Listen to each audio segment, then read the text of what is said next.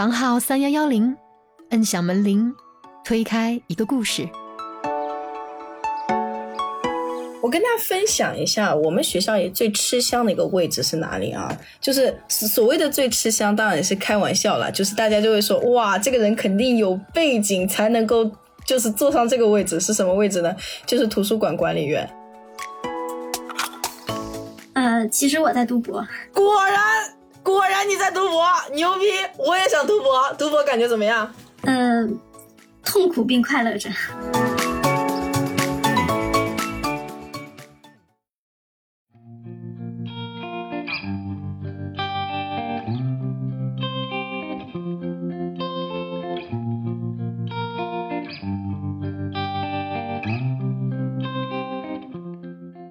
小伙伴们，大家好，欢迎来到我们的播客房号三幺幺零，我是雪峰。本期我们邀请到的是两位来自专科院校的青椒、枕头和 Coco。两位嘉宾都是高学历，虽然教育经历不同，原生家庭也不相同，工作城市的跨度啊也不小，但是在在专科学校工作这件事上。却有着十分真诚和清晰的给到很多中肯的建议，特别是包括在职读博的探讨。用我们第一届审听小组的话来说，感觉嘉宾是很高的 level，有被震惊到了。之前评论区提到过很多次，希望可以聊一期专科学校。可能也因为很多正在考体制类工作的小伙伴都是本科及以上的学历，从没有机会了解过专科学校的工作，所以希望本期节目能够通过两位女生的真实经历、生活选择，给到正在选择路上的小伙伴一点帮助吧。我们先请枕头和 Coco 先来做一下自我介绍吧，因为这期我们刚好聊的是公办专科 vs 民办专科嘛，可以请两位就是介绍一下你们的学历，还有包括你们入职的年龄啊这些基本的资料。Coco 我们都是老熟人了，我们请枕头先来吧。好的，我是在二十六岁的时候硕士毕业，然后入职了西北某校，大概时间是在二零一五年前后。那个学校位于一个。二线不满，但是三线出头的城市哦。我自己学的专业是化工类专业，俗称的生环化材四大坑中的一个坑。嗯，然后就是因为当时我们毕业的时候，其实就业的选项也不是很多嘛。首先，我的那个学校它所在的城市其实呃相关的工厂比较少。然后，而且我也不是很想进厂。然后再一个就是，我们当时有一些同学他已经选择转码了，但是我的研究方向当时跟程序的距离还是比较遥远的，然后也没有专门花时间和精力去学这些东西，所以转码失败。然后就是还有考公这条路嘛，但是考公的话是当时马上就要毕业了，但是不想。就说再等半年，等到年底。比如说，我们知道国考还有什么省考，有些省份是在十二月嘛、十一月嘛。但是那个时候七八月份就已经毕业了，嗯，不太想等那么久，就想尽快找一份工作开始做。嗯，当时其实也是没有那么向往体制内嘛，然后就选了上一份的那个民办专科。好的。然后我们就再请 Coco 给我们大家再一次做一个自我介绍吧。啊，大家好，我是 Coco 啊。为了我们跟枕头有个区别，我的普通话就相对更不标准一点啊。枕头的普通话一听就是北方的那种标准的那个普通话腔啊。但是我作为南方人，我的那个平翘舌音和前后鼻音都分得很差啊。这样大家就可以区分出哪个是 Coco，哪个是枕头了啊。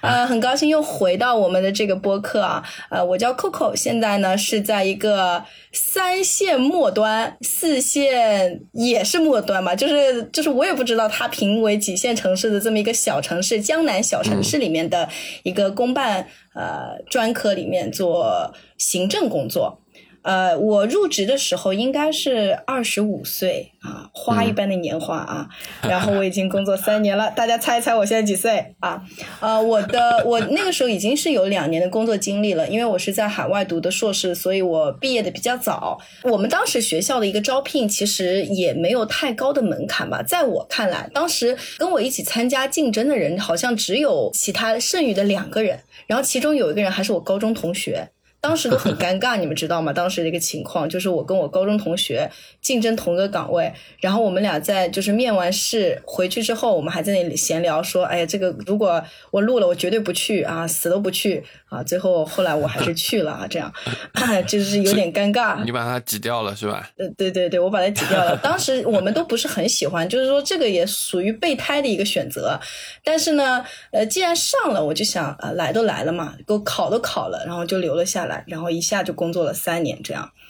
呃，我们当时学校的一个偏好，因为我这个是相对属于呃文字类的一个岗位，所以一定要有一点点新闻啊文字类工作的一个工作经验啊，最好还是党员这样子啊，这个是我们当时的招聘的一个背景。呃，在我看来啊，行政岗位现在每年好像他的一个招聘的要求。和压力都越来越大了啊！这是我们当时的一个情况。呃，简单介绍一下我的背景。如果之前没有听过啊 Coco 那期播客的朋友，我跟大家简单说一下我的背景。我是新闻专业出身，原来是在媒体行业工作了两年的这么一个老媒体人啊，所以现在。有这个播客经历也是非常的如鱼得水啊，如鱼得水啊。OK，对，Coco 的上一期节目呢是讲述了他在一家级别比较高的媒体的工作经验，然后大家如果有兴趣可以到我们专辑里面，然后点击搜索，搜 Coco 的名字就可以看到。然后两位的经历嘛，其实我有听到有两个点吧，就是至少是我听到的共同点。第一个就是。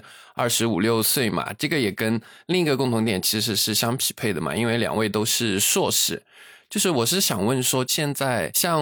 我本人，可能包括我们一部分听众哈，就可能大家的学历都是本科，然后大家可能对本科的院校比较了解，所以我想了解的就是专科的院校，现在大家的招聘门槛就是至少是硕士起吗？还是说也是分岗位的？在你们那儿是怎么样的呢？枕头？嗯。我先来说的话，就是因为我所在的那个学校它是民办专科，然后他可能希望在招生的时候有更多的亮点，能够抓住家长或者是学生，然后让他们愿意来报考这所学校，所以他们的招聘的偏好是更想要一些名校毕业的，不是说传统意义上的那几所，是就是说，呃，二幺幺就是二幺幺以上。他都很欢迎过来报考他们这个岗位啊，也没有考了，其实就是招聘，社会招聘。嗯，然后他具体的原因的话，其实就是因为呃，当时我们所带的很多学生，他的家长本身是没有上过大学的，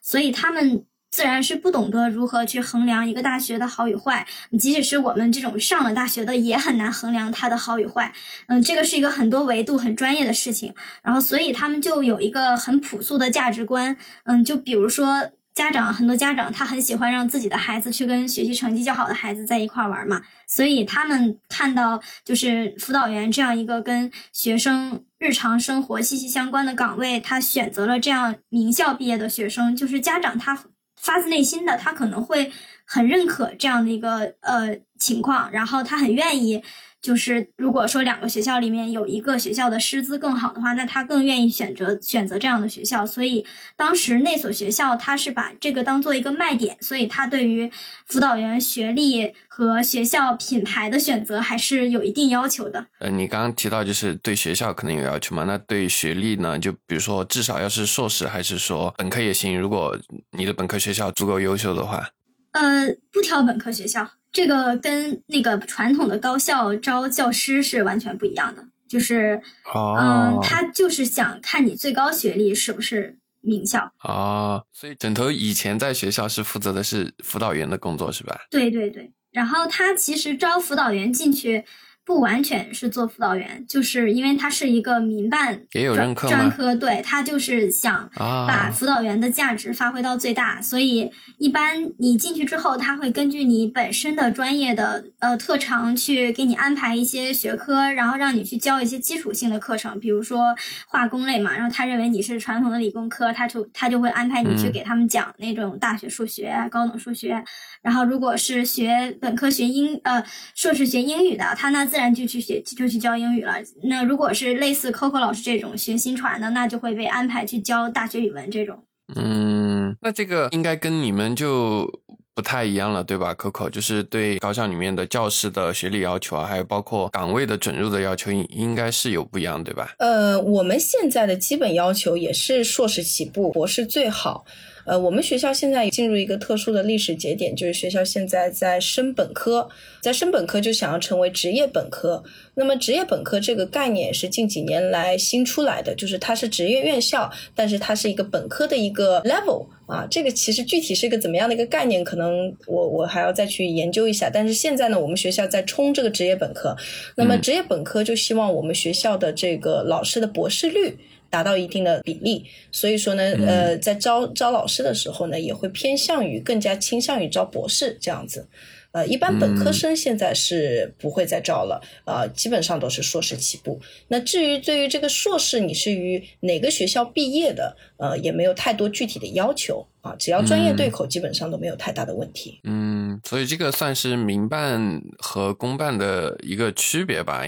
在之前枕头待的那个民办的，可能更看重，比较看重学校吧，就像他刚刚说的原话叫牌子嘛。然后 Coco 像你说的公办的，可能。就更多是卡那个学历吧，对学校可能要求没那么多。对，因为他从呃我们学校他是进去单位就是入编了嘛，所以基本上还是看你这个考试的过程，就是你入职这个考试就跟考考我们事业编制一样啊，有这么一个考试的流程，还是基于你这个考试当时的一个考分得分的一个情况来排名啊，以这样的情况来来呃筛选人才这样。嗯好的。然后前面两位都提到，就是说，呃，枕头刚刚也提到嘛，说是因为专业啊，因为各方面的原因，包括对考公就不太有兴趣的原因，所以去到了这个专科院校。就我想问的，就是最后是什么样的原因让你就是决定要进入这个专科院校工作的呢？是比如说离家近、事儿少、钱多就之类的原因，还是有什么你具体的原因呢？呃。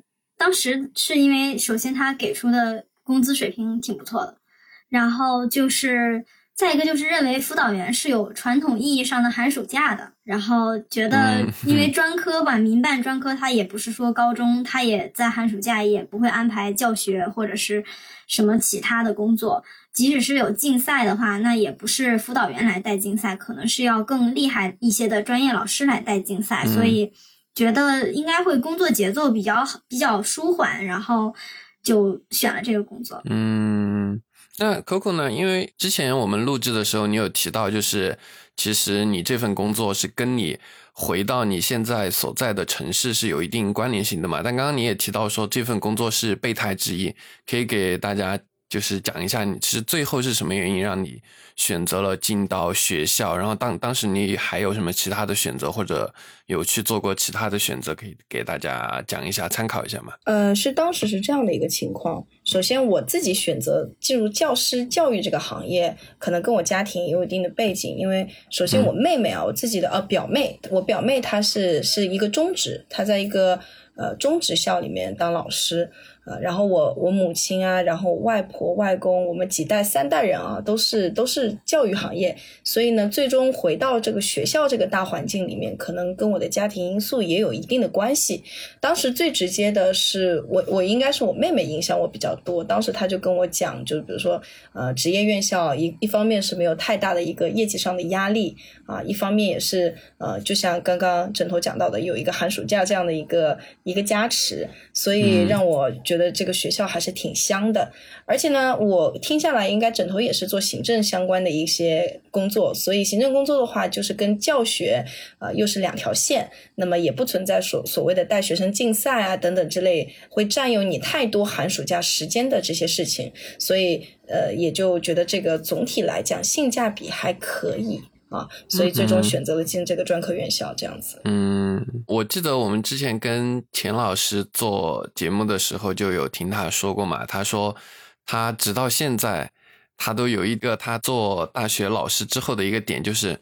他在很多年前去选择职业的时候，他根本没有想到说大学老师除了上课、除了教学生之外，还要做那么多的科研。他作为一个人文学、人文社科。的老师，他觉得就科研这件事情对他来说，对至少是对曾经的他来说，就是一个很大的挑战嘛。所以两位至少是枕头在之前的岗位，客户在现在的岗位上，你们是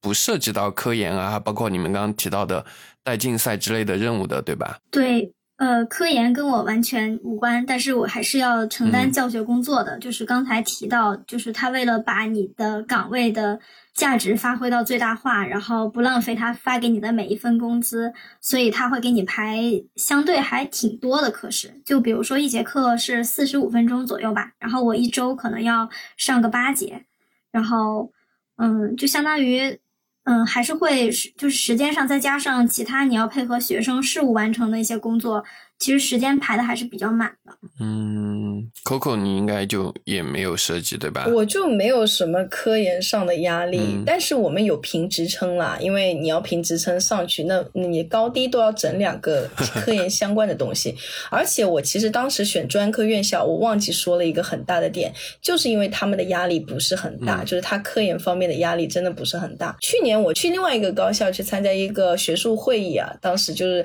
跟其他的本科院校的老师。做一些交流，就会发现本科院校老师他们科研的压力真的很大。我们也现在看到很多社会新闻，就是老师直接就是给逼疯了，然后跟学校的领导就是发生一些比较极端的冲突。现在这样的社会新闻真的很多，包括一些非常顶尖，大家说出来都响当当几个院校，在这些学校里面，这些老师包括抑郁啊，包括一些非常负面的一些行为都有出现，就是因为学校现在越来越卷，对于这个清教的压力真的是。很大的，嗯嗯，但是专科院校相对来说就比较适合躺平，对。那刚刚你提到说就是要评职称嘛，那你们作为高校老师，广义的老师嘛，嗯，你们的职称那是通过什么来竞争呢？就是虽然说没有科研任务，但是自己也需要去就主动，比如说发一下 paper，然后做一点科研相关的工作吗？还是说别的途径呢？嗯，我们。民办专科的辅导员完全没有职称，我们跟学校之间的关系就是劳动合同关系。然后你的晋升渠道就只有你所在学院的什么团委书记、党委书记，就是书记这一类的呃晋升空间。但是一个学院也就那么一两个可以晋升的坑位，然后所以约等于没有什么上升的渠道和途径。嗯。Coco 呢？呃，在这里呢，我就跟大家分享一下，就是关于你如果进了专呃公办的一个专科院校，你的一个打怪的之路是怎么样的？像我们的话，像今年刚好我今天还在搞职称的东西，因为今年要评中级了。那么呃，每一个学校，因为职称是这样子的，是根据应该是由学校自己去定的，所以每个学校不管是哪个专科学校，他们的呃每个学校他们制定的职称升级的方式可能是不一样，就是打怪的这个模式可能不一样。那么以我们学校评中级的一个考核指标来讲的话，我们是要做一个课题，再加两个 paper，两篇论文啊，基本上就可以完成到中级的这么一个跨越。呃，跟大家更加直观的来讲一下，为什么要评职称？呃，这个评职称一个最重要的一个点，实际上就是帮助。就是加工资啊，这个最最最直接的就是加工资，然后一步一步向上。我的那个领导啊，我的直系领导他是副高，那么副高他一年下来拿到应该有二十五万上下啊，呃，所以职称评上去以后，对于这个工资的上升其实是非常的直接的，啊，这就是为什么我们大家到了这个学校里面，第一事情和最重要的事情就是评职称。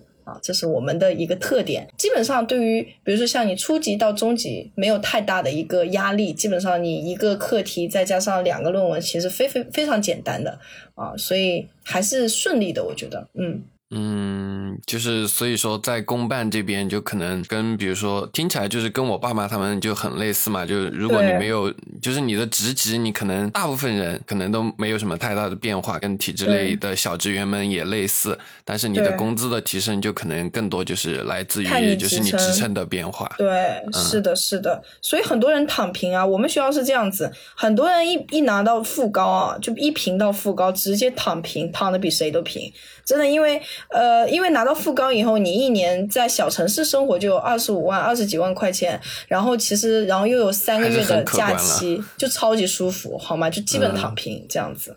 嗯，那在民办这边呢，枕头就是我插着问一下，比如说职业前景，你刚刚提了嘛，就是可能好像。不是很理想。那比如说工资的提升有类似于就是他们公办的学校的这种途径吗？就比如说评职称就可以涨，比如在民办这边是怎么样呢？完成更多的教学任务还是什么？嗯，没有那么明确的一个。计量方式，但是我印象中当时签劳动合同的时候，他好像是有说。呃，隔就是工龄满多少年会有一个阶梯式的，就是百分之多少的一个增长，但是具体数值我也记不太清楚了，但肯定是有的，但整体幅度比较小。嗯，那跟不跟这个有关系呢？因为刚刚你提到嘛，其实你们就是跟学校的关系其实就是合同，就是劳动雇佣嘛。比如说你提到民办专科喜欢招学校背景好的、牌子好的，比如说清北复交会不会比普通的九八五二幺幺的老师的工资会高一些呢？呃，清北肯定是会的。清北一般来这边就是也不会做辅导员，他可能做的是专业的老师。他因为因为清北的人他不会甘心在这样的学校里只当一个辅导员，所以 呃，他完全不需要这么去区分，根据学校档次或者说类别不同去区分工资的水平。他整体上就是辅导员，他会给一个在当地。算来还比较不错的一个工资，比如说当地可能人均五千块工资的时候，他就能给到到手十万块，嗯，大概是就是比普通的工作，就是企业类的工作要高出一个梯度，但也不会高出很多。嗯，好的，大概懂了。然后下一个问题就是想问的，其实是来自于 Coco 曾经的一个感叹嘛，Coco 曾经说过一句话叫做。在一个不重要的单位的不重要的岗位上工作是什么感受？你学的东西真的能用得上吗？所以现在 Coco 就算距离我们上一次录制节目嘛也过去一段时间了，你你现在对应你这个所谓的不重要的岗位的工作，你的看法有变化吗？我跟大家分享一下，我们学校也最吃香的一个位置是哪里啊？就是所谓的最吃香，当然也是开玩笑了，就是大家就会说哇，这个人肯定有背景才能够。就是坐上这个位置是什么位置呢？就是图书馆管理员啊，就是我们学校里面最吃香的，就是那种那领导夫人最喜欢，以及退二线的所有人最喜欢去的就是图书馆的位置。为什么？你就是拿着一样的钱，然后呢，他是怎么样？好像做四做四休三，就是做四休三这么一个节奏，然后假期又有，然后基本上是就是假期就时间就非常的灵活的这么一个位置。呃，在不重要的单位，那我的专业是新闻专业啊。那回到了高校，我又实际上又是做的新闻宣传官相关的呃这个宣传部的工作。呃，实际上就是没有把我的呃本专业的东西淋漓尽致的发挥。但是我觉得这个在社会上也是非非常常见的一个问题啊。呃，有一个很大的问题就是会让人有一种心理落差，就觉得啊，我学的东西都是什么，就一定要就是。呃，觉得学的东西根本就没有用到，会有这样的一种落差感。但是有时候又会觉得，就只要自己只要稍微略施小计啊，就可以完成很好的一个效工作效果。所以我觉得这是一种比较矛盾的心态吧。就是呃，有时候又觉得哎，划划水，就是就是没有很发挥力气也还好。但是有时候又觉得哎，那呃，就是有点可惜这样。嗯，糖与不糖的一种矛盾，对吧？对，是的，嗯，那枕头其实你学的专业在之前的高校工作中实际上是有运用到的，对吧？在你的认可的经历中，嗯，其实也没有没有用到，没有很多，对吧？对，但是呃，专科尤其是民办专科，它的辅导员的岗位虽然工作内容很琐碎，但是岗位是非常重要的。就是相对于学校来说，因为首先很多，据我了解到，有一部分民办专科它是没有严格意义上的那种校医院。呃，我我指的严格意义上，就是最起码要分科室，然后最起码白天和晚上都要有人值班嘛。但是民办专科没有，然后它是有医务室的，但是医务室一般也只能处理一些。呃，常见的外伤啊，或者是普通的感冒之类的，然后而且医务室晚上是不开门的，所以学生的生命安全可以说很大程度上就全交到辅导员手里了。这个其实我当时也不是很理解，因为学生他出了问题可以打幺二零嘛，对吧？就是如果很紧急、很危重的情况，因为辅导员又不具备医疗知识。但是我去任职的时候，事实上就是你在学校的时候。呃，半夜三更的学生，如果不慎出现了一些急急症，比如说阑尾炎呀，或者是呃从床上摔下来呀这种，他都会第一时间还是会联系辅导员。然后学校对于我们的要求也是手机二十四小时不能关机，嗯所以这个是岗位重要性的第一个体现。然后第二个重要体现就是辅导员他管理着学生的很多信息，还有就是掌管着他们重要的一些时间节点上需要的一些东西。呃，比如说就业呀、实习呀，需要很多呃证明类的文件啊，或者说常规的那些需要加盖公章的文件，然后这个就需要辅导员去起很重要的作用。就是，呃，我嗯当时我因为我只做了很短的时间，我没有把学生带到毕业，但是我看到我的一些同事，他们带带着那个毕业那一级的学生的时候，他们真的是特别的忙，然后。嗯，在毕业季的时候要大量的去收发快递，然后而且要要要要什么？要忙中不能出错，不能乱，就是东西一定不能丢，因为很多学生的东西它都是原件，或者是学生他要卡在一个时间点之前必须要提交某些材料，然后如果辅导员他丢三落四的话，那这个工作肯定是会出大问题的。而且还有就是学生们面对自己的这种人生大事儿，就是专科的学生，他普遍来讲，他态度其实不是很端正，就是整个都迷迷糊糊的，对自己不是很负责任。就是很多有的时候辅导员工作量大，也是因为学生们出错，学生们可能在填写信息或者是呃一些其他的细节上。就是出了错，但是这个材料文件又要求的非常严格，然后最后要反复的修改，反复的来回寄材料，这个也是需要辅导员来承担这样的一个工作。然后还有就是民办专科的辅导员相比公办来说，他更需要去规范学生的个人行为，因为这涉及到学生他的就是生命安全，或者说是是否违法乱纪等等，呃一系列的问题。因为那个就是我们这边。民办这边专科的很多学生，你想嘛，他如果是那种呃严于律己，并且就是态度很端正的话，他可能也就不来民办专科了，因为民办专科他跟公办的，他毕竟分数上还差着一些梯度嘛。然后，所以他们其实少数的，就是大部分学生还可以，少数的学生就会，嗯，行为上就是需要有其他人去去约束他。就是你如果不要求他晚上睡觉。就是在宿舍楼下打卡的话，那可能很多人真的是夜不归宿，就包括女孩子也会夜不归宿。但是她去了哪儿，这个就是一个问题。所以，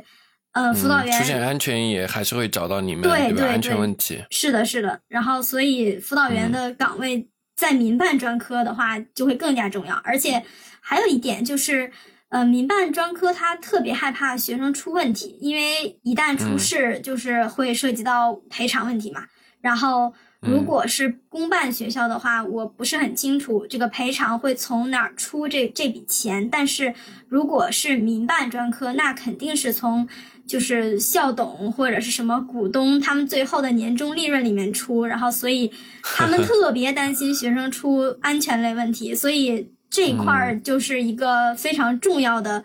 考核辅导员的一个。一个点，嗯，我听起来有一个感觉，就是民办专科学校辅导员的这个身份或者说他的职责，就是很大程度都跟大学以前中小学的那些班主任就很像，要负责学生的各种细碎的繁琐的事情，甚至包括安全问题等等等等。而且像刚刚你提到安全事故的什么之类的，它可能就是一定程度上跟企业是很相似的，就是企业的比如说生产的产品出了问题，或者说企业的销售的服务出现了问题，最后都是由这个本身来承担。Coco 有了解吗？就是你可能跟枕头不太一样，你跟学生们接触的机会可能不太多，但据你了解，就是比如说刚刚提到的安全问题就之类的，会有学校承担吗？就比如说夜不归宿啊什么之类的。那肯定的，这个这方面的话，学校还是学生的事情是大于天的嘛，因为我们最大最大的收入来源还是学生嘛，就是包括这个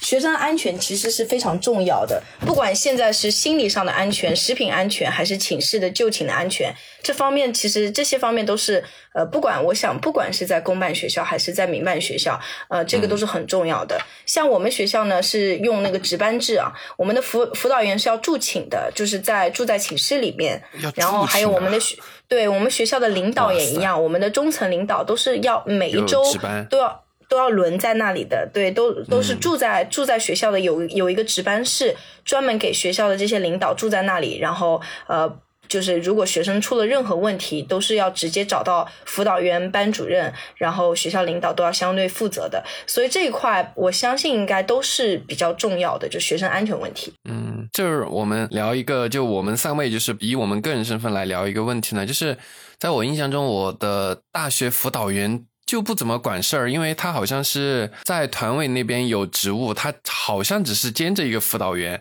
平时我们绝大部分事情都是班长啊、班委干部这些来协助他完成，然后我们直接接触到辅导员机会甚至都不多，查寝啊什么的，就学生会可能会承担一部分，但我们学校其实也管得很松。两位在上学的时候是这样吗？就我有一个，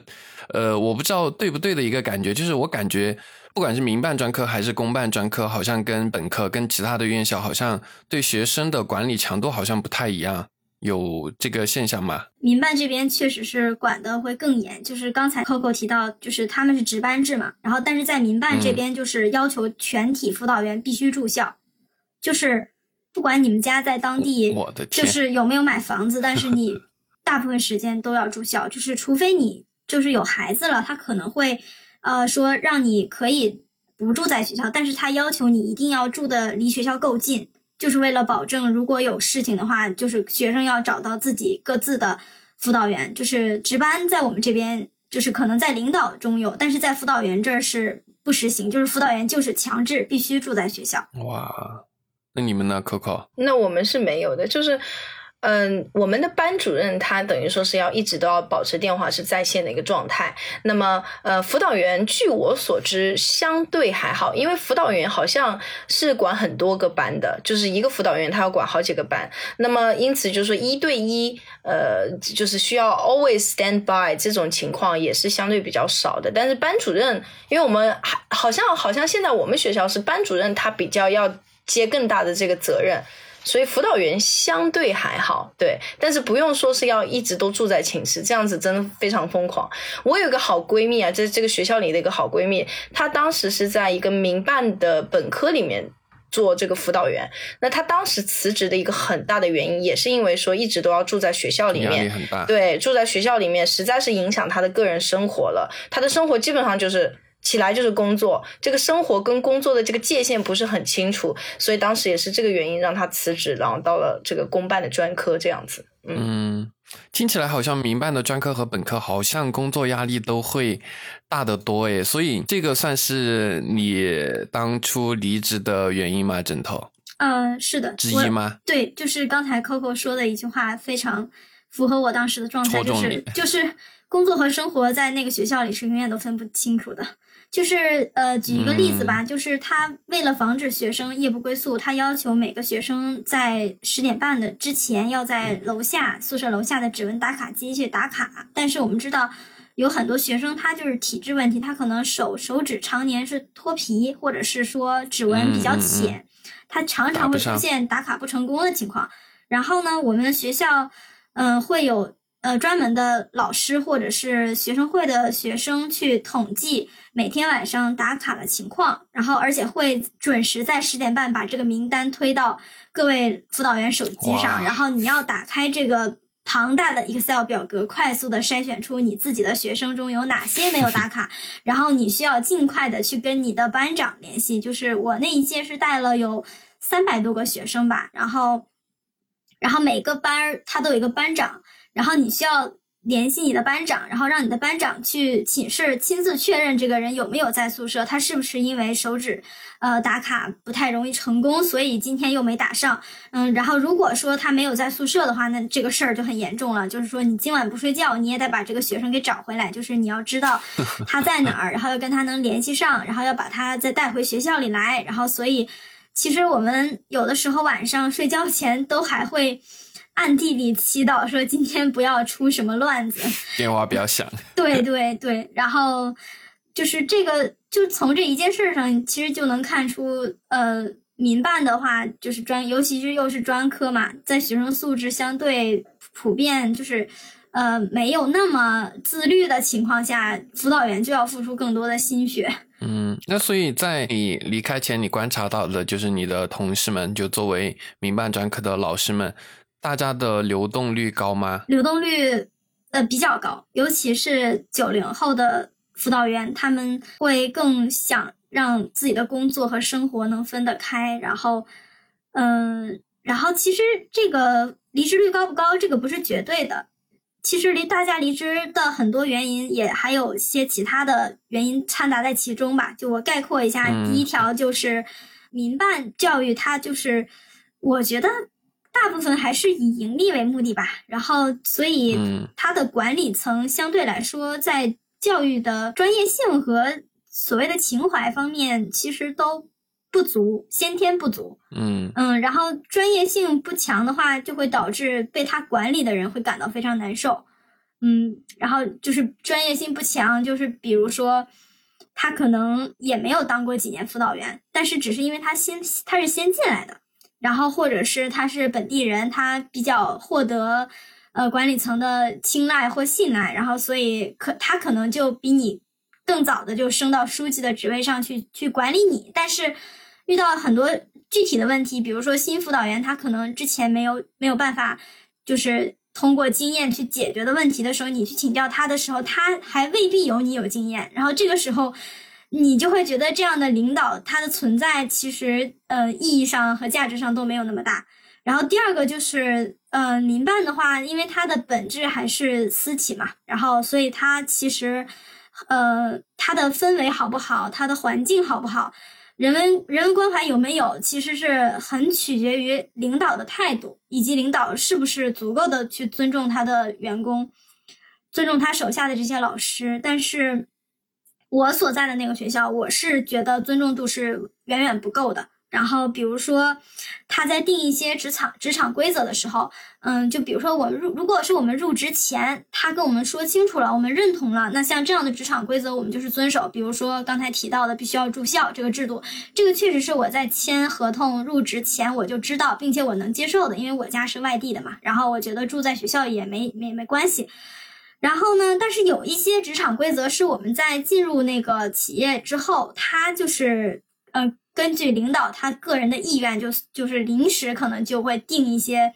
所谓的条条框框规范啊等等，就很一言堂嘛。其实其实这样是违违法的，因为他没有征求我们所有人的同意的情况下，他就通过了这样的一个一个条例啊什么的。然后所以整个。他的工作环境就是很典型的那种私企，然后就让很多九零后员工非常不满。然后因为九零后员工的话，他们普遍大家也知道嘛，就是结婚的时间比较晚，年龄也比较大，然后所以入职的时候，大部分人都是单身或者说是没有结婚的状态，也没有在当地买房安家立业的状态，所以就。大家就是我想想离职，我立刻就走了，然后我也没有什么顾虑，所以九零后那那些辅导员离职率是非常高的，就是一年如果招进去十个的话，大概能离职七个八个，差不多，可能有点夸张了啊。如果不夸张的话，也是六个，大概是这样的一个水平。啊，那六个也很高了，六个也很高了。那这这个对比。呃，公办的的话，应该就是完全不一样的情况，对吧，Coco？因为你们是有编制的嘛，应该。就大部分人，就包括工作的，像刚刚枕头提到的工作环境啊、制度呀什么的，可能会不一样一些，可能会让人感受好一些。就包括这个编制这个东西在，可能离职率会好很多。相对来讲的话，我们的离职率没有这么的高，因为从呃从我这边听下来的话，我觉得枕头学校的这个离职率还是相对比较高的。我身边跟我同批进去，当时我同批进去有八个人吧，我们都全还是留。在学校，哎，哦，基本上没有就是离职率很高这样的一个情况，就是离职率还可以，没有很高，但是也也存在流动。那么流动基本上就是呃，一般是流向流向另外一个高校，比如说他们配偶啊去到了另外一个城市，然后他们跟着去到更好、更高、更大的城市，那那是有这样的情况。但是相对来讲，我们学校的呃总体来说还是。嗯，流动性不是不是那么的大。对，嗯，好的，我们接着聊下一个问题吧。就是刚刚其实两位都有一定程度的提到了，就是关于学生的综合素质这个问题，包括刚刚枕头也提到你们的很多日常工作。可能都跟学生的情况其实是有一定的关系的。那，呃，两位就是就你们的工作经验和你们视角的观察来说，就是，呃，我们的专科院校不管是公办还是民办的，嗯，学生的素质怎么样呢？就综合的来说，就不只是学习能力，你们觉得是怎么样呢？嗯，我我先来讲吧，就是。呃，首首先在学业上面的素质上，大部分肯定是表现不好的。如果他表现好，他肯定去考本科了，考名校了，肯定不会来考民办专科。然后为什么说民办专科更不好？是因为民办专科它有另外一条升学途径，就是一般来说我们是通过高考去考上大学，但是民办学校它可以开所谓的那种单招或者是自主招生这样的一个途径，就是说你参加一场。由学校来举办的考试，那这样的考试其实据我们了解的话，它难度可能包括它的准入门槛是大大低于高考的。然后，嗯，在生源的具体表现上，也确实是我们的一些学生，呃，有有一部分一小部分，他可能是艺术生考艺校，但是失败了，但是因为他文化课，嗯，就是没有时间去学那么充分，所以他文化课分数不够高，然后。也有一些是体育生，然后也是因为体校没有考上，然后这个情况来到我们学校，所以学生的学业上素质上其实整体上都非常不好。就是学业上素质不好，并不是我这么评价他们，并不是因为他们进来的时候成绩不够好，而是他们进校之后对待学习的态度和种种表现依然非常的不好。比如说。嗯，在民办专科，我们学校就有那个查课的制度，就是就是由学生会或辅导员去，呃，随机的去抽查，然后可能是自己的班，也可能不是自己的班的学生的到课数量，就是我们会提前有一个很明细的数据，比如说某某教学楼某某时间段某某课程，就某某教室的某某课程实际应到多少人，这个数据是提前可以有的。然后你是需要去在一个很偶然的时间里去查到底有没有，然后没有的话，可能这个缺课数量可能跟辅导员的一些呃就是 KPI 又又挂挂上钩了。然后呢，其实他就是想通过这个手段来约束呃学生，也约束辅导员，让辅导员想尽办法提升提高学生的到课率，保证学生都出现在课堂上，而不是在其他地方。那么就是怎么说呢？大家都已经是成年人了，对吧？而且，而且大家都，呃，来到专科了。我觉得更多的时候是为了学个一技之长，然后在社会上能有所立足，能有一个，嗯，能有一份还不错、比较稳定一点的工作，或哪怕说就是为了糊口。但是你也最起码在这个阶段了。也应该是有一些意识，说我要去学习一些职业上的技能啊，或者怎么样的。但是我在这些学生身上，其实大部分学生身上是没有看到这一点的。然后我必须要澄清的一点是，我虽然说了前面很多人不好不好怎么样，但是个别学生还是非常厉害的。嗯，就是我们这边也有那种从什么中职还是什么，就是可能不是高中升上来的学生，或者是。通过其他途径考上来的学生，我记不太清了啊。但是也有个别学生素质挺好的，他们可以参加竞赛，就是那种很硬核的竞赛，就比如说建模、数学建模比赛。他们有学习的意愿，并且有天赋，然后愿意努力，然后最后也确实获得了一些成就，比如说。他们进到比较好的单位去就业，或者说通过竞赛得到专升本的资格，或者是有人直接专升本直接考上了本科，甚至还考上了研究生，这样的人也是有的。但是大部分情况还是不是很好。然后呢，再说回他们的在生活方面上的那种道德或者说品德这个这个方面的话，大部分学生表现还是不错的。虽然他们不爱学习，有点懒惰，但是呃，行为习惯上还还好，就是。都还比较乖，就是 比较能体谅辅导员，然后也有少数非常差，就是少数非常差的，就是嗯，差到你需要跟他斗智斗勇。就是我们那个时候 楼道里面是学生宿舍，楼道里是没有监控的，嗯，但是就有少数行为极差、品德极差、道德感极低的学生，他会把自己的呃，就是生活垃圾堆放在没有监控的楼道的位置。然后呢，这个事情学校，嗯，他我我我我其实也不太明白啊，就是他肯定是为了规范学生的行为，那但是我不太明白他为什么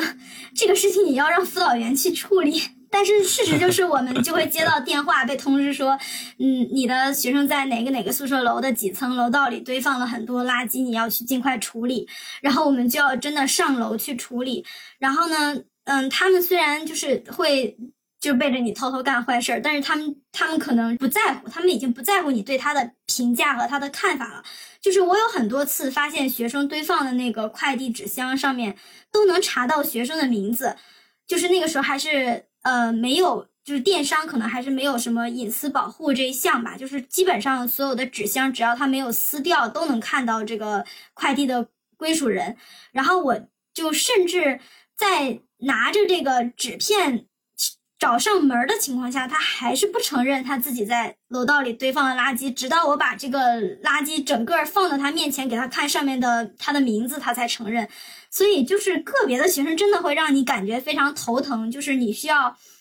跟他花大量的时间和精力，然后去规范他的行为，这一点很重要。也是因因为是因为这样，当你在管理一个群体的时候，如果你不能把最差的那那那一波管好的话，那么中间的有一部分他可能就学坏，学的很很容易，就是有样学样。然后所以这个也是没有办法的事儿。然后。嗯，反正以上就是我对于民民办专科学生的一个两方面的素质的描述。嗯，至少是听起来就作为一个辅导员或者班主任，反正是比较恼火的事情。那在公办这边呢，会好一些吗？Coco？呃，我相信，如果说是。我们学校的这个辅导员或者是班主任来回答这个问题的话，他们肯定也有一大堆头疼的故事来跟你们分享。但是因为我是就是做学校的党务工作相关的，就是可能跟领导打交道比较多。所以学生，我跟学生的接触基本上处处于几个层面，一个是我们办公室有几个学坐班的学生，他们是我们学校文秘专业的，他会呃，像我刚刚晚饭就是跟我学生一起吃，然后我现在因为有在做自媒体，所以呢，我都会有那个都要出去跟拍和接拍，然后都是学生给我拍照，所以我跟学生的关系真的超级无敌好，就昨天还请学生，昨天请我学生吃饭，然后呢，我最近在学网球，然后学网。球也是我们学校那个体育专业的学生在教我和陪打陪练，所以呃，我跟学生的关系真的就是非常好，而且因为我不考虑到学生的一个呃，不用管理学生，也不是要为学生。可能考虑到他们的安全问题，照顾他们也不需要他们各方面的成绩指标，所以跟学生基本上就是我多了一群就是零零后的小朋友的好朋友这样的感觉。所以总体来说，可能因为脱离这个学生管理这个这个巨大的责任，所以还好。就是我觉得学生对我来说，他们的素质好不好，总体孩子们都是比较善良和比较天真的，就这就是我的一个直接的感受，嗯。所以这个这点我的体会可能不是非常的，就是贴近高校老师这个这个这个这个身份的一个认知。对，哎，那我能不能这么说呢？就听了两位对于就是学生的综合素质的印象嘛，就是如果非要去到高校的话，就或者说非要去到专科的高校的话。是不是行政老师会比那种直接的，就像枕头一样直接接触学生的老师，会工作氛围或者说工作带给你的愉悦程度吧，会好一些呢？如果是我来讲的话啊，因为是这样子，我呃，因为参与到学生的安全管理。然后学生其他，比如说成绩上的一些方面，那肯定是相对来说是比较压力比较大的。但是我因为没有这块方面的压力，所以在我看来，我的学生就是以及我接触到的学校的学生，都是一群非常可爱的小朋友，就是他们就是非常的天真可爱，他们老师老是跟在你身边，就是叫的甜甜的，我是觉得还是蛮不错的。然后我们学校因为有好多很不错的专业，嗯。呃，比如说体育专业，还有咖啡专业，所以我基本上每天都会去我们学校的咖啡厅，然后是学生做好的那，因为他们在做那个咖啡实训嘛，都是学生做好的美式，然后中午就是跟着学生去打球，然后晚上跟我学生一起吃晚饭，所以总体来讲，我跟学生的关系是比较简单，就是没有太多的，好幸福呀，对，没有太多的那种关系，对，所以就是就会就会比较简单。我相信枕头相对来说，因为做学生管理，就真的要管理学生，那就是另。另外一个责任了，对，嗯，就你观察到的枕头，以前在你们学校，就比如说跟 Coco 类似的行政的老师或者党建啊，就之类的，就是那种党建大楼里面做办公的老师，会好一些吗？就是工作氛围啊什么之类的。我们不在一个办公室，说实话，我不是很了解，不太了解。嗯、对我了解到嗯的学生的、学院的团委书记的话，其实可能还是由辅导员来任，然后党委书记就是就是你说的那一类，就是基本不太参与学生直接管理的老师来担任。但是，嗯，他们其实跟学生接触的机会并不多，可能跟学生干部接触的机会比较多吧。那学生干部的话，他既然愿意去当学生干部，去承担学生工作，给老师提供帮助的话，那他肯定是跟老师的关系都比较和谐，比较融洽。嗯，好的。然后我们今天是聊公办专科和民办专科的老师，然后这两份工作嘛。刚刚两位都提到了自己所在的就是城市的大概的我们叫县级嘛。然后你们可以大概说一下，就是所在的城市的生活成本大概是怎么样？然后像两位应该都有过就是不同的城市的生活的经验嘛，就这种城市间的差异，不同县的城市生活的感受有什么不一样吗？枕头先来给我们介绍一下呢。嗯，我觉得气候上的差异是比较能很容易体会得到的，然后有点、嗯可能有的时候会有点干扰自己的正常生活的。如果你不太适应你突然换了的那个地方的呃气候的话，就比如说很多南方的小伙伴到西北的时候，就会觉得西北太干了，他们可能一下飞机。就是从机场走出来的时候，就是手掌就开始脱皮了。然后，但我因为本身是一个北方人，然后工作的地方嗯也在北方，所以整体上就还好，就是没有那么大的呃体感。嗯，生活成本呢，可以介绍一下你当时就是在这个专科院校的时候，那个城市的生活成本怎么样呢？嗯，我其实都不算在严格意义上的城市里啊。当然，这个、哦，你在学校内对吧？呃对，而且即使是出嗯了学校，也是在郊区，因为很多学校周边。对，嗯因为学校很大嘛，它需要占用的地皮也很大，除非他很早就开了这个学校。如果他嗯开没多久的话，比如说两千年后才开始开这个学校的话，他可能大概率都会在学就在城市的很远很远的郊区，然后所以生活成本是比较低的。然后，嗯、相较于学校给我们发的工资来说，每个月的结余其实还是很多的。如果自己不乱花的话，攒钱的速度还是还是不错的。那呃，大概说一个水平吧，就比如说你所在那个城市的大概的房价是什么样的呢？嗯，当时所在的城市，当时那个时候房价还没有飙升嘛，然后嗯。可能就是学校周边的话，你一个月的工资大概就是就是说，如果你不花的情况下，你只全都拿来买房的情况下，你一个月的工资买一个不是很知名的房地产出的房子，能买一平米多，哇，我以为你要说够付月供，结果你来一个，就是因为我没有真正意义上买过房子，我也不知道月供该怎么计算。但是我就说，嗯假如我们每个月到手一万块的话，那那个地方的房价，如果不是很著名的那种房地产企业的那种什么豪宅呀、花园洋房啊，普通的房地产公司出的房子也那个时候就八千块，然后嗯，那是很低了。对，其实其实工资的性价比还是可以的。嗯，那 Coco 呢？现在你在你的你上一次节目明明说的是十八线小城市，哎，其实还是十八线这，次改成 其实还是十八线小城市啊。这次你明明已经改了称呼了。嗯，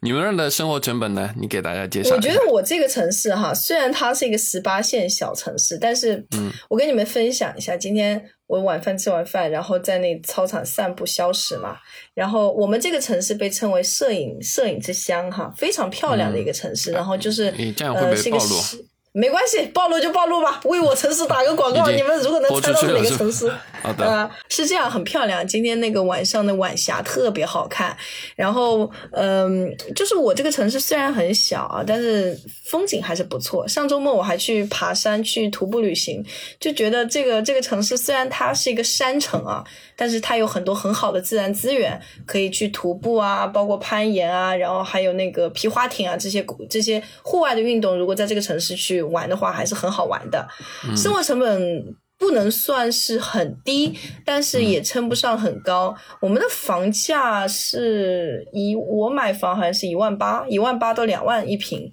是这样子的一个情况。我原来是在我的那个省城里面上班的，省城里面上班跟在我这个这个城市上班啊，这都不是两个都不是我的家乡啊，我都没有，就是我父母都不是来自这这两个地方的，所以来说我我就是老家也不都都不在这两个城市。那么原来在省城上班的感觉，就是一个是房价也很高，然后城市也很大，你的通勤时间真的是非常的久，呃，每天大概有两个小时是在路上的。但是在目前我当下这个城市的话，我基本上就是电瓶车或者自行车，有时候甚至是滑板，就是上下班这样子，所以基本上是比较呃比较方便也比较轻松的，呃，嗯。房价也也还过得去，所以我觉得嗯回到小城市有一点好，就是个人的幸福感，呃，相对来说会稍微提升一点，这样，嗯，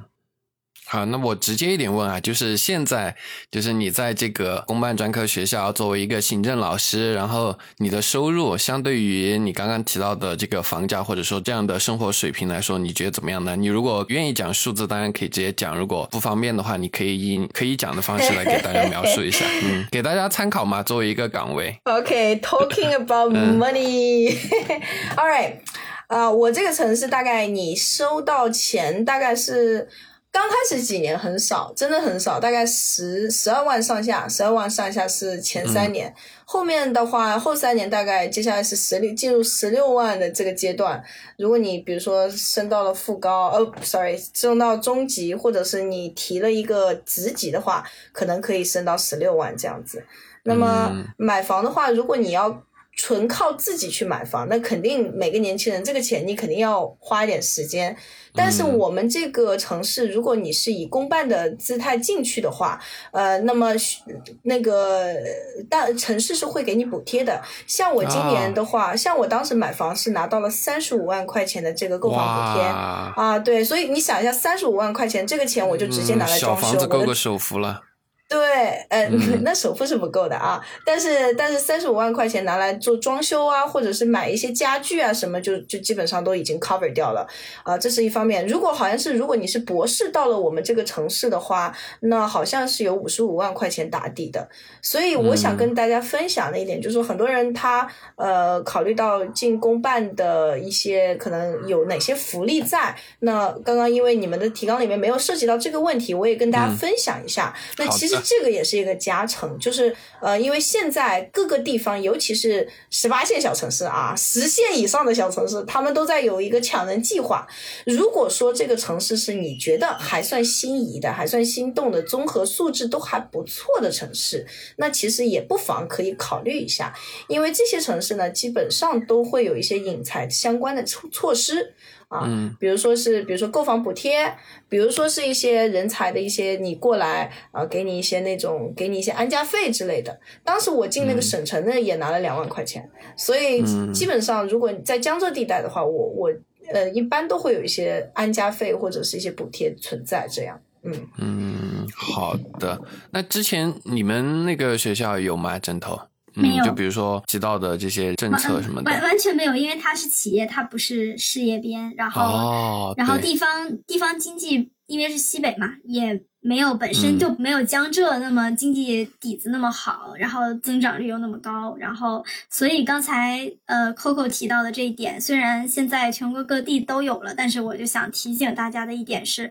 呃，你如果真的想去的话，那你尽量在去之前找一下比你之前入职并且跟你享受差不多优惠政策的人，去问一下当地政府的这个兑付率、兑现率到底是怎么样的，它到底是 对对对，呃这个几，年兑几。年兑现，然后分几次给，而且它给的时候会不会有一些隐形的条款，比如说你需要达到哪些 KPI 了，可能或可能说是会给你兑付百分之多少，如果你达不到的话，那可能基本上也形同于没有。那我跟大家嗯分享一下，就是当时我的一个拿这个这个这个补助，可能很多人会关心啊，因为大家听这个我们的听众很多有可能他在考虑，比如说要到这个单位啊，或者是要考虑到这个这个行业。那我跟大家分享一下，当年我是在两年前拿到这笔购房补贴的。呃，我基本上是八月份申请，九月份钱就直接打到我的卡里面，就一个巨额的三十五万啊，降临到我的卡里面。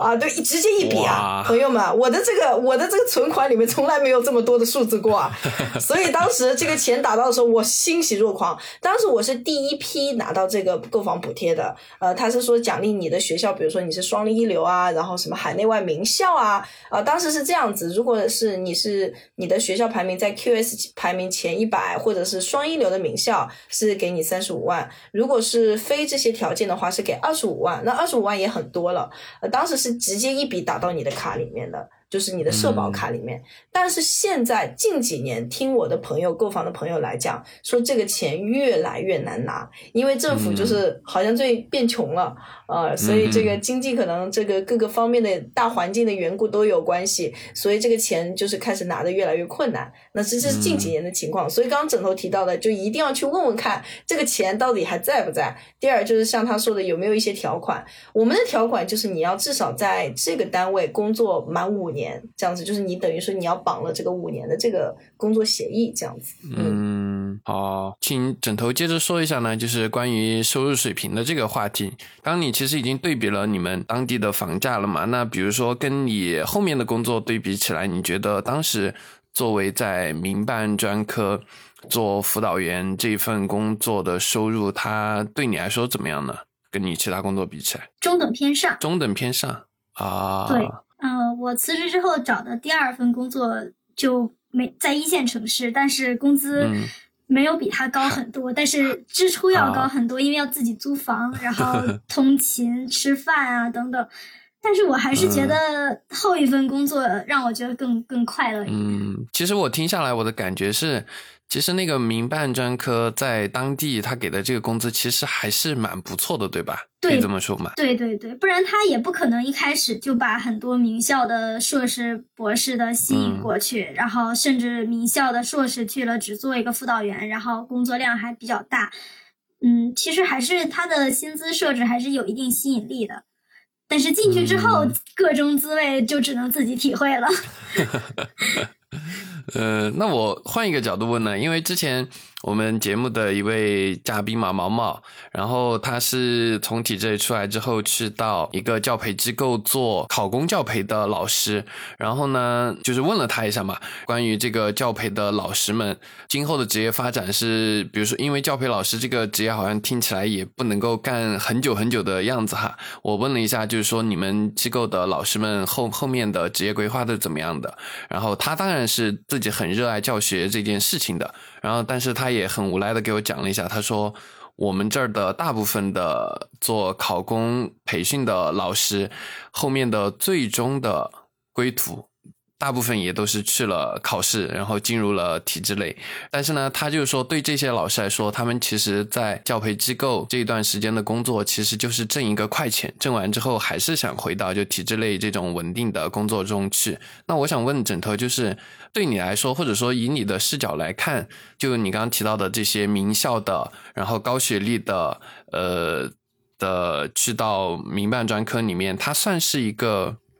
就是挣快钱的地方嘛，因为刚刚你也提到了嘛，呃，那个流动性也很大，离职率比较高。呃，是是的，是的，据我了解是挣快钱的地方。有些老师他会一边工作，然后一边考另外的，就是体制内的单位，当然是瞒着原单位的前提下。这么操作的，然后一旦考上了上岸了，然后就会辞职。嗯嗯，那你们其实那个相当于纯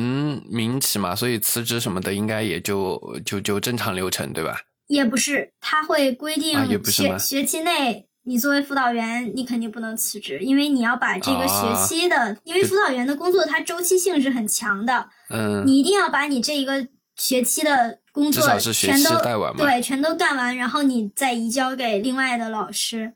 然后你才可以走。嗯，那所以说，就我刚问的意思，就是想告诉大家这个讯息吧，至少是从枕头的视角来看，可以得到这个信息，就是如果你的学校背景还不错，然后学历还可以的话，那如果你正在择业的迷茫期，那民办专科可能是一个你在前几年可以做一定经济积累的工作吧。大家可以根据自己的情况来具体考虑。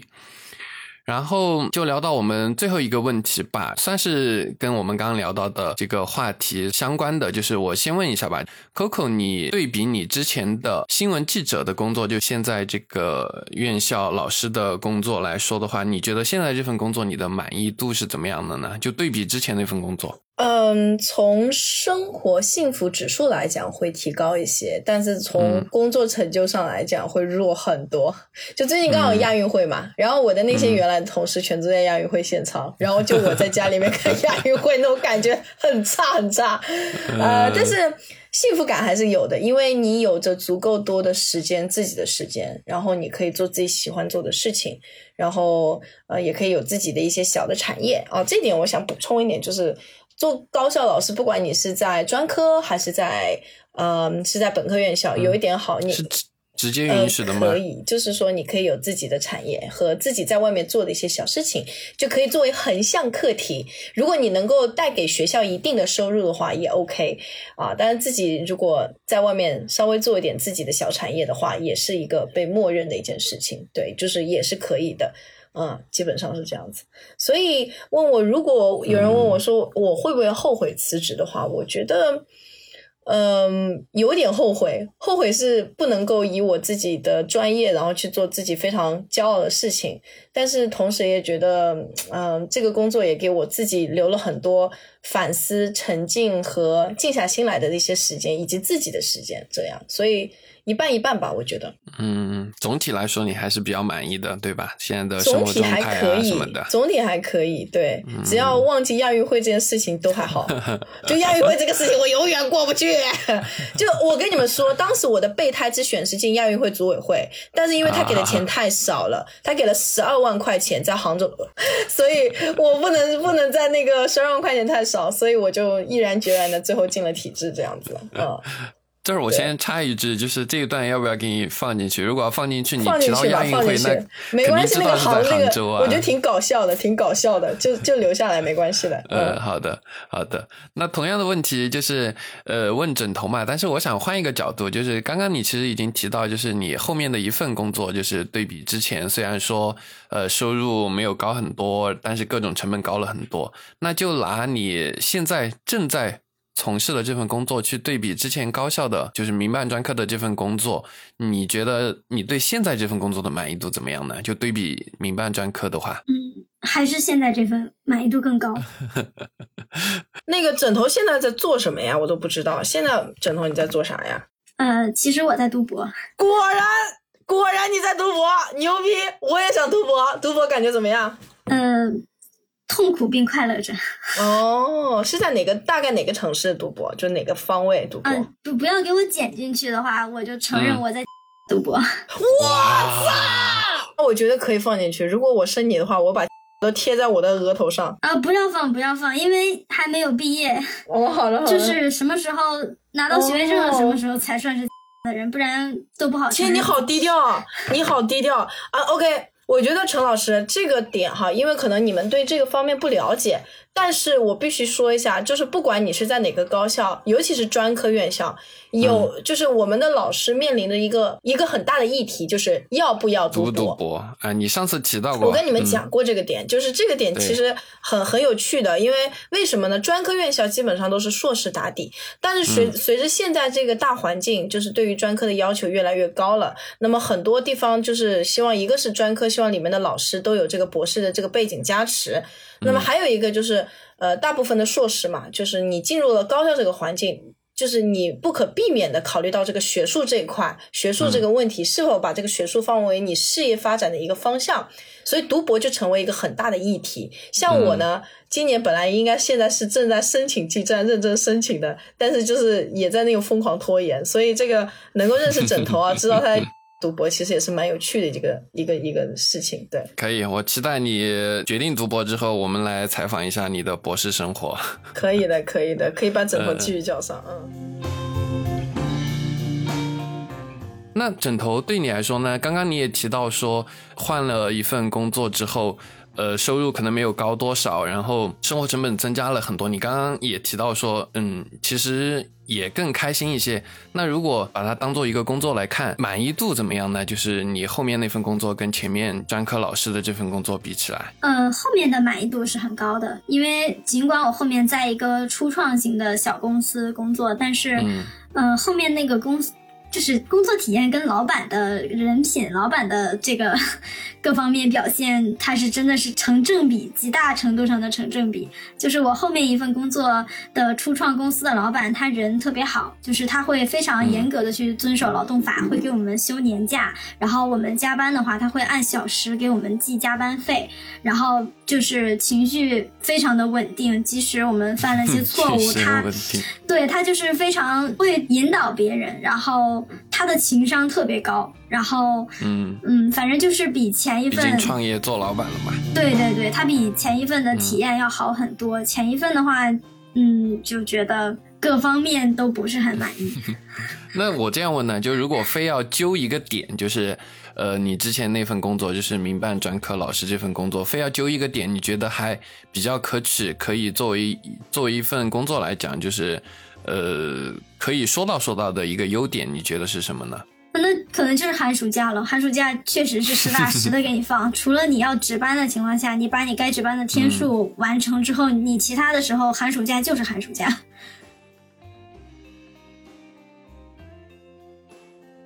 我想小小的补充一点，我觉得其实，嗯，